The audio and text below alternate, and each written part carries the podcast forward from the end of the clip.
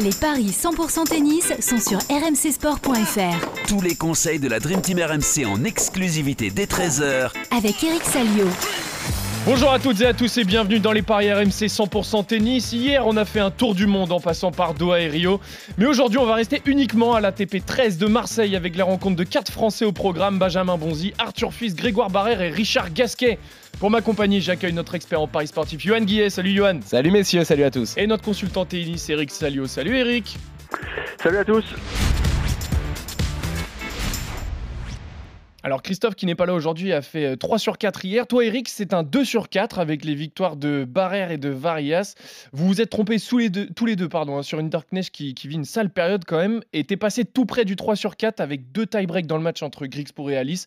Mais ça a souri aux, Hollandais euh, dans le troisième set.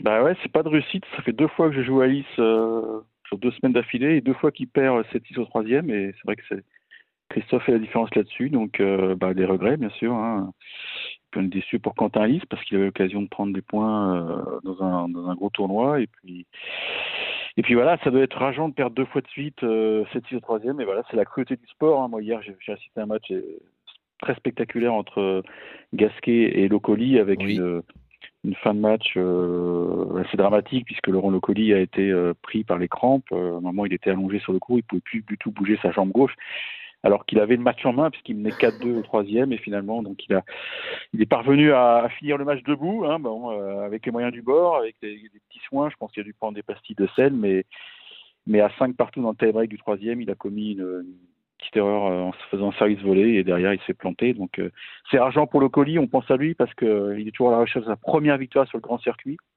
et là, bah, il n'a jamais été aussi proche. Enfin, si, il a été aussi proche, puisqu'en Australie, il a eu 8 balles de match contre Mo, on s'en rappelle, au premier tour. Et donc, ça fait deux matchs qui lui échappent, même trois si on rajoute Nouméa. Donc, c'est encourageant et c'est à la fois frustrant. Quoi. Ouais. Voilà. Et euh, il y a Sinon, bah, aussi. Euh, ouais, Rinderknecht qui, ouais, qui va pas bien. Donc, euh, ah c'est une nouvelle défaite au premier tour. Contre un garçon que j'aurais que j'aurais dû vous, vous, en dire beaucoup de bien parce qu'il avait très bien joué euh, l'automne dernier sur des challengers en indoor. Vous direz c'était que des challengers, mais quand vous gagnez challengers, c'est que vous avez quand même un très très bon niveau. Et hier, il a totalement étouffé le, français. Donc, euh, bah, il y aura deux, trois Suisses en huitième de finale, je crois, puisqu'il y a aussi Richard, Wawrinka et, et Riedi. Ouais, 6-3, 6-4. Hein, il a perdu euh, Rinderknecht. Ça fait euh, quand même un petit peu beaucoup qui vit une sale période en fait en ce moment. On commence avec le premier match aujourd'hui. On espère que tu feras mieux que 2 sur 4, euh, Eric. Donc le premier match entre Maxime Cressy et Benjamin Bonzi. L'Américain 37e mondial face au Français 60e mondial. Les deux ont sorti deux Français au premier tour. Geoffrey Blancano pour Cressy et Lucas Van pour euh, Bonzi. Cressy qui fait un bon parcours il y a quelques jours à Montpellier où il a perdu en finale face à Sinner. Alors que Bonzi est sorti dès le premier tour. Première confrontation entre les deux joueurs. Qui est favori, euh, naturellement, Maxime Cressy, 1,62 la cote du euh, franco-américain. C'est 2,25 la cote de Benjamin Bonzi. Cressy qui s'en est quand même très bien sorti hein, face à Geoffrey Blancano. Euh, ça s'est joué à, un tie-break finalement, alors qu'il avait initialement bien pris les rênes dans le premier set. Il avait gagné 6-3 cette première manche, mais ce fut plus compliqué par la suite. Il a notamment pris un jeu blanc sur son service en réalisant 4 doubles fautes alors qu'il servait pour mener 5-3 dans la deuxième manche. Donc un, immense trou d'air dont a bénéficié euh, Blancano. Avant ça, quand même, il est allé en finale euh, à Montpellier au début de mois, notamment en battant euh, Choric et, et Rouneux. Bonzi, lui, de son côté, il s'est relancé face à Van Hask après avoir perdu ses quatre derniers matchs. C'était compliqué pour lui depuis sa finale en Inde début janvier. Maintenant, il est à domicile, tout est possible. L'année dernière, il était arrivé dans le dernier carré à Marseille. Pourquoi pas espérer un, tel parcours? Je vois quand même un succès de Crécy. Pourquoi pas en 3-7, c'est coté à 3,45. Et si on veut prendre un peu moins de, risques, Crécy est plus de 20 jeux dans le match code Christophe Payet, c'est coté à 2. Eric, est-ce que tu es d'accord? Maxime Crécy, euh, largement favori de ce match Largement, largement, ça me paraît. Euh, ça me paraît. Euh, Alors, juste favori.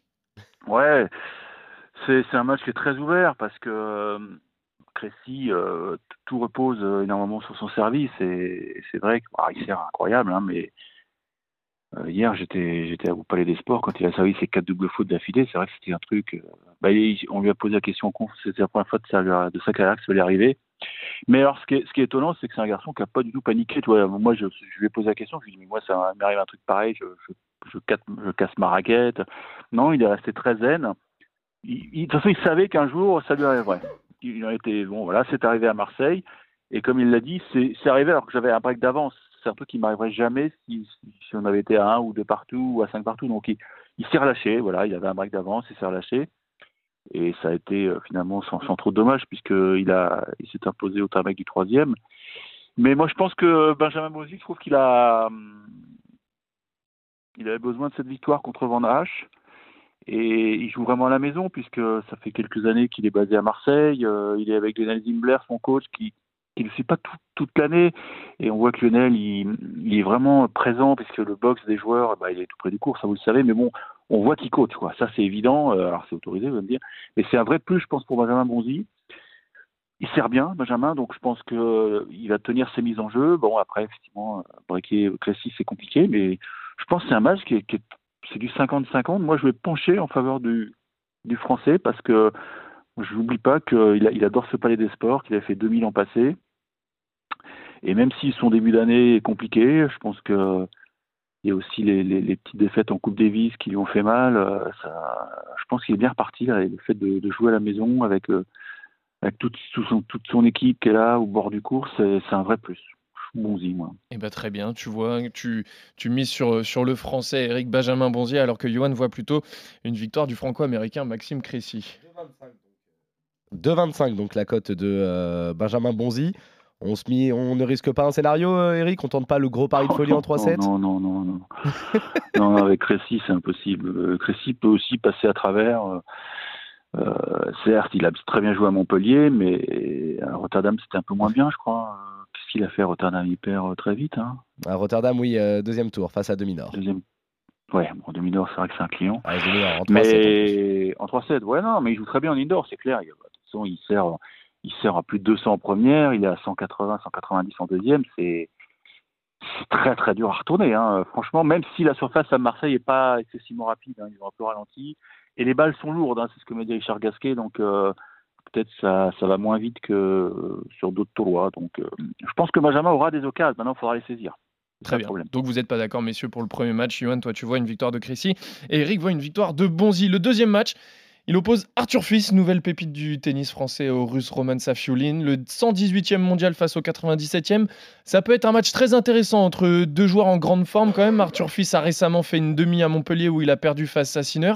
Il a remporté le tournoi de Quimper face à Grégoire Barrère et il a remporté le tournoi d'Oreas Challenger au Portugal. Non, non, il n'a pas gagné Quimper. Ah, il n'a pas gagné Quimper, pardon. Finaliste à Quimper. Finaliste à Quimper, pardon. Et il a remporté par contre le tournoi d'Oreas Challenger au Portugal, c'est bien ça C'est bien ça. Voilà, et du haut de ses 18 ans, il part favori face à Safiuline. Il part favori, exactement. C'est à peu près les mêmes cotes d'ailleurs euh, que sur le match précédent. 1,60 la victoire d'Arthur Fils, pardon. 2,30 le succès de, de Safiuline. Ils se sont déjà affrontés, les deux joueurs, à Lille l'année dernière pour une victoire du Français en 2-7. Et c'est vrai que oui, forcément, il commence à nous plaire euh, ce joueur. Pour beaucoup, il représente le futur du tennis français. Il est allé jusqu'en demi à Montpellier en éliminant tout de même Gasquet, Bautista et Alice. Et après, comme tu l'as dit, il s'est imposé à Auréas en, en, challenger, finaliste à Quimper, défait par euh, son compatriote Grégoire Barrère. Safiuline, euh, attention, il s'est également imposé en challenger au début du mois, c'est à Koblenz en, en, Allemagne. Et surtout, comme Bonzi, il était demi-finaliste l'année dernière dans ce tournoi. Et il avait notamment battu Tsitsipas en quart et avait posé beaucoup de problèmes à Oja Aliassim en demi avant de s'incliner sur deux tie-breaks. J'ai envie de faire confiance aux Français, mais franchement, Eric, c'est pas si évident que ça, j'ai l'impression, ce match. Non, non, c'est un premier tour qui est, qui est coriace, mais ça, c'est normal. Hein. Arthur, il a une wildcard, donc il, c'est normal. Il joue forcément un mec mieux classé. Hein, euh, donc, euh, mais après ce qu'il a montré à Montpellier, finalement, oui, on a, il y a beaucoup d'attentes. On a hâte de voir ce qu'il va donner. Moi, je, suis très impatient de le voir en vrai parce que la dernière fois que je l'avais vu en vrai, bah, c'était au calife de Roland Garros euh, et il avait dû abandonner contre Gabriel Debrouille. Donc euh, il avait crampé. Euh, non, non, c'est intéressant. J'ai discuté hier avec son coach Laurent Raymond. Je pense qu'ils sont, il est bien entouré. Il est bien entouré parce que ils ont, ils ont été intelligents. Après Montpellier, ils ont, ils ont laissé retomber le soufflet parce que ils avaient bien senti d'ailleurs qu'il y avait une, sorte de hype. Et nous, euh, on avait fait un podcast sur, sur Arthur Fils et on va, on va, vous dire les petites ficelles du métier. On avait essayé d'avoir Arthur Fils via son agent et son agent. Euh, Philippe Weiss m'a fait comprendre que, écoute, Eric, euh, plus tard, ce sera mieux. Là, on va le laisser euh, reposer parce que, ouais, il y a eu, il y a eu quelque chose à Montpellier. Il s'est passé un truc. Euh, ils devaient jouer Cherbourg, donc euh, bah, ils ont ils ont préféré euh, se, se, retirer de, de, Cherbourg pour vraiment prendre du repos à Paris, revoir ses potes, décompresser, puis repartir à l'entraînement, puis on savait qu'ils auraient la wildcard à Marseille, donc et, vraiment préparer ce, ce, tournoi qui est très important pour lui parce que ça peut pourquoi pas lui permettre de franchir le cap du top du top 100 hein, si ça rigole. Hein. Il, y a, il, y a, des points, il y a des points à prendre. Moi, je pense que hum, s'il arrive à gérer l'atmosphère qui est assez particulière du Palais des Sports, mais sur ce que j'ai vu à Montpellier, c'est pas un garçon qui panique facilement. Il a des armes extraordinaires. Hein. Il sert très bien. Il a un énorme coup droit. Il est très régulier en revers. Mais Safiolin, c'est un mec qui joue très bien aussi, qui, qui, à mon avis, vaut beaucoup mieux que son classement actuel et qui adore les conditions indoor. Euh, tu l'as dit, il a gagné un challenger en salle, donc euh, ouais. je, vais, je, vais te sens hésitant là. Non, je vais jouer fils en 3, fils en 3 parce que je pense que ça va être, euh, ça va être un bon match. Oui, je suis là-dessus, Eric. fils en, 3, c'est coté à 3,55.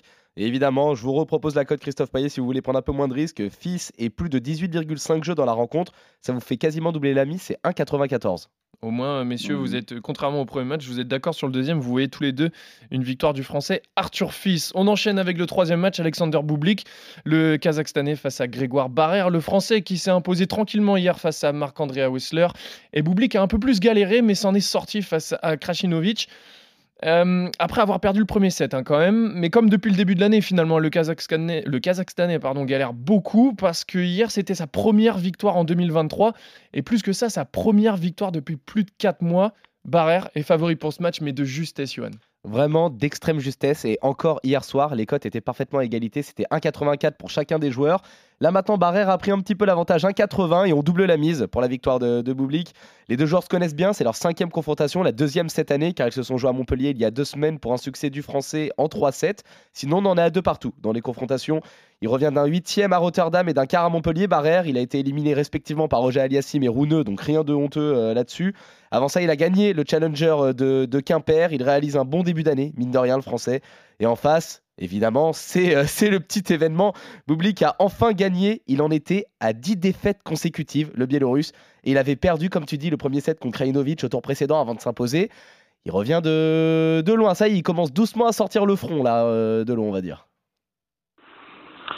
Ah, je pense qu'il a accueilli son, sa victoire contre Krajinovic comme une libération. Il l'a dit au micro, je crois que c'était, pour lui, c'était une victoire en grand chelem. Non, mais ça, ça a dû peser énormément. C'est, c'était la pire période de sa carrière et, je pense qu'il avait du mal à comprendre pourquoi ça ça rigolait pas, même s'il avait des circonstances atténuantes, parce qu'on on avait souvent, on l'avait dit d'ailleurs dans les paris, il avait dû aller jouer des matchs de Coupe Davis au, c'était au Chili, hein, c'est ça. Hein donc euh, tu vas jouer sur terre battue en extérieur, tu reviens en salle pour jouer Montpellier, euh, tu te fais cueillir. De toute façon, on voyait bien qu'il était sur les nerfs, puisqu'à Montpellier, souvenez-vous, euh, il avait brisé ses raquettes là contre bah, contre justement il était, il était en train d'une rage folle et parce que parce que euh, oui ça ça rigolait pas. C'est mais c'est une période que les tennisman tennisman connaissent de temps en temps. Enfin le moins souvent possible on leur souhaite parce que ouais non c'est terrible que de plus pouvoir gagner un match sur le circuit c'est l'horreur quoi. D'ailleurs Eric est-ce que tu sais c'était quand la dernière fois une petite colle comme ça est-ce que tu sais c'était quand la dernière victoire d'Alexander Bublik sur le circuit et face à qui?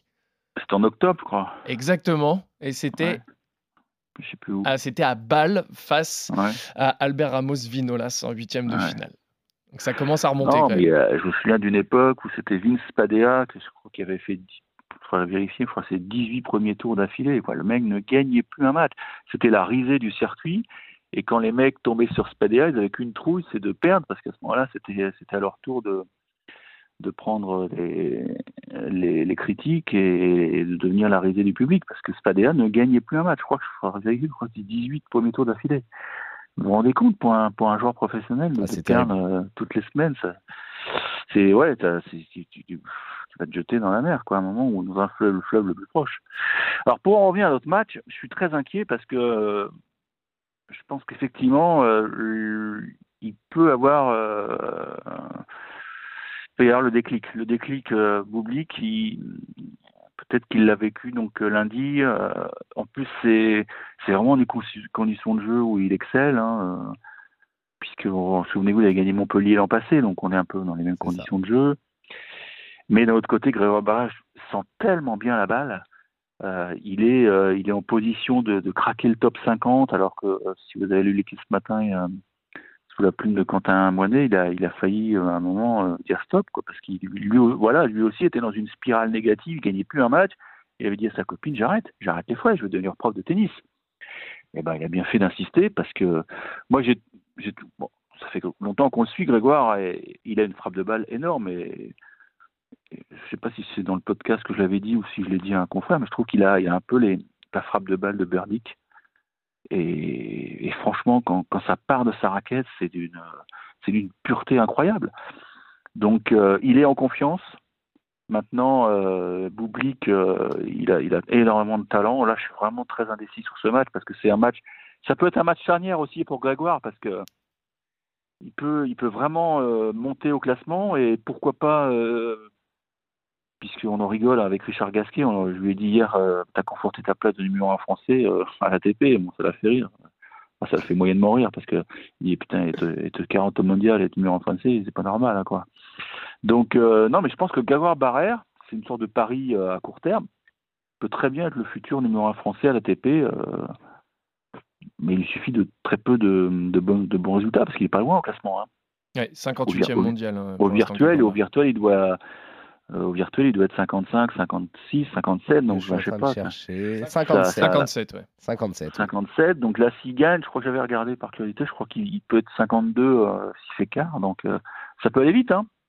Ça peut aller vite, donc je vais comme je pense que le public va jouer un rôle important, je vais y aller sur Barrère, mais je vois un match compliqué aussi. Donc là, Barrère en 3. Je vois pas Barrère gagner en 2, ça me paraît compliqué parce que public sert tellement bien. Il est, dur, quoi. Il est dur. Alors Barrère en 3, euh, Johan C'est coté à 3,75. Encore une fois, on est parfaitement d'accord. Euh, c'est la cote sur laquelle je partais. Je m'étais même euh, donné un, petit, je vais pas dire un petit bonbon, mais une petite sûreté à côté. Le 3-7 sans donner de vainqueur qui me plaît bien, qui est à 2,05. Et pour moi, il se prend clairement. Ah ouais. Bah, très bien. en tout cas, messieurs, vous êtes d'accord tous les deux. Enfin, d'accord.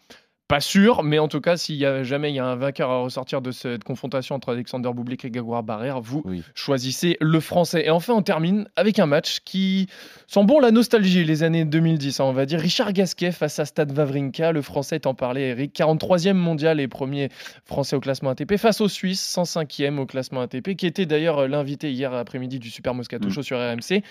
Alors les deux joueurs se sont déjà affrontés sur le circuit, notamment à Roland Garros 2013, Wimbledon 2015, mais c'est un peu vieux.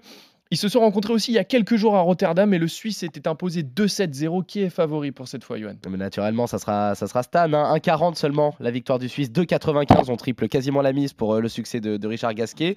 La première fois qu'ils se sont affrontés, c'était à Bercy en 2006 ça commence à, remonter comme tu dis, ça, ça sent bon les années 2010. Euh, et pourtant, ils ne se sont pas forcément beaucoup croisés au cours de leur carrière. Hein. C'est seulement leur sixième confrontation euh, et la deuxième en une semaine, puisque comme tu l'as dit, ils se sont croisés à Rotterdam pour une victoire du Suisse euh, en 2-7.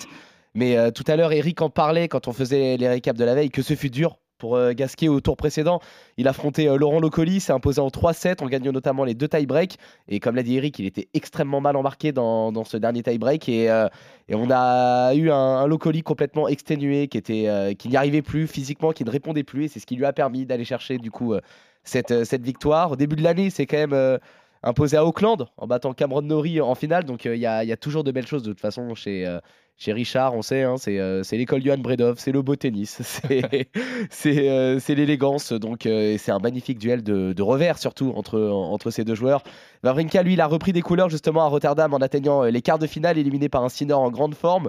Mais surtout, sa victoire face à, à Bergs au tour précédent devrait lui permettre de, réintégrer le top 100.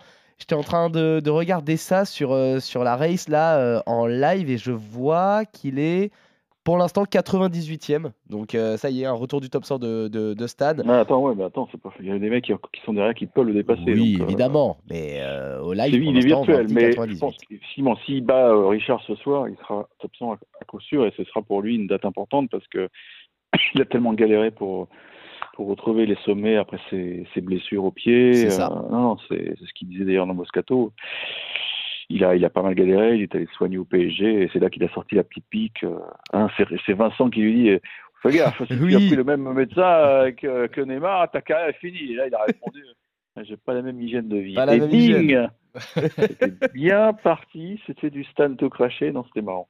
Oui, c'est ça, c'était euh, bon d'ailleurs. Belle interview hier hein, dans, dans, le Moscato Show où, où Stan parlait également du niveau du tennis français. En tout cas, si vous aimez Stan, c'est un personnage qui est franc du collier. D'ailleurs, il le dit, hein, pour lui, le GOAT, c'est Djokovic, alors que il pourrait protéger son, son compatriote Federer. Non, non, il le dit, Djoko est au-dessus, il y en a un ça.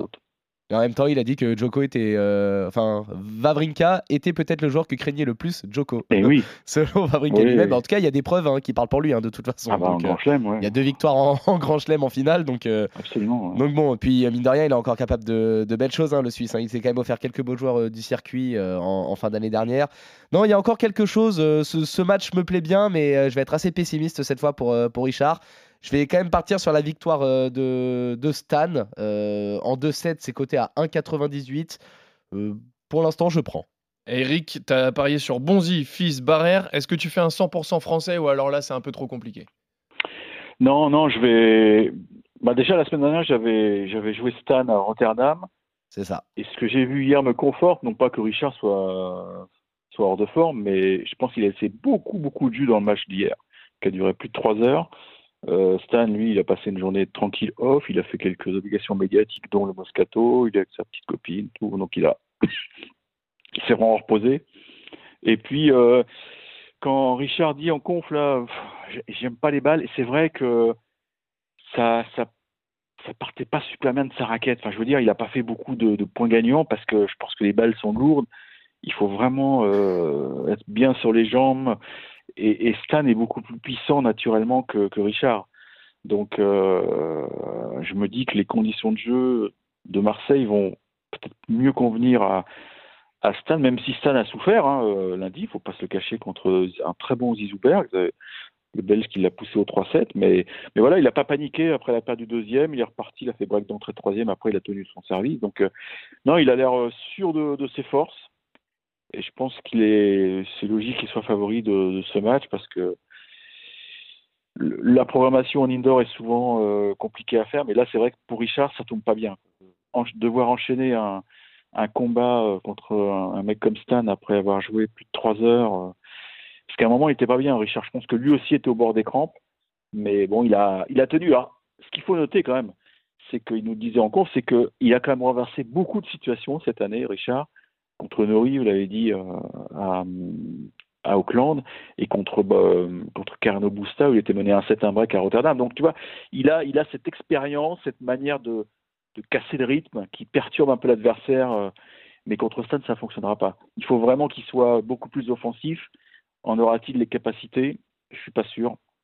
Est-ce que, euh, Moi, tu, est-ce que tu penses que le public aura quand même un petit rôle à jouer pour euh, Richard Gasquet? C'est à 20h. Hier, dans, dans le podcast, tu disais justement qu'à 20h à Marseille, euh, Oui. c'était pas la plus folle ambiance à 20h parce qu'ils étaient occupés à autre chose. Mais euh, est-ce que le. Ah non, hier, il y avait du monde. Il y avait du, avait monde, du monde au euh, final? pour- Oui, il y avait du monde pour le Gasquet euh, Locoli, ouais. Mais c'était pas plein, mais il y avait, il y avait beaucoup de monde. Et... Non, mais quand le match, un match comme c'est une super affiche. Ah oui, bien sûr. Ils euh, c'est pas trompé, ils l'ont mis en match 2, donc euh, il y aura l'apéro à 18h pendant le, le match de. C'est Grégoire? Non, Ouais, Oui, si, si. c'est euh, Grégoire oui, voilà. L'oublie. euh, Grégoire, non, attends, c'est fils. Fils, il est programmé à 15h pour l'instant. Fils 15h. Et Barrère à 18. Et voilà, Bonzi- 18h. Donc, et Bonzi l'apéro, 13h30. l'apéro à 18h, ils seront au village. Et je pense qu'à 20h, ils vont tous revenir pour, euh, pour. Non, Stan a une grosse cote de popularité, même s'il a jamais brillé à Marseille, parce que hier, je lui dis, mais c'est quoi ta meilleure performance Il n'a jamais dépassé l'écart. C'est assez étonnant.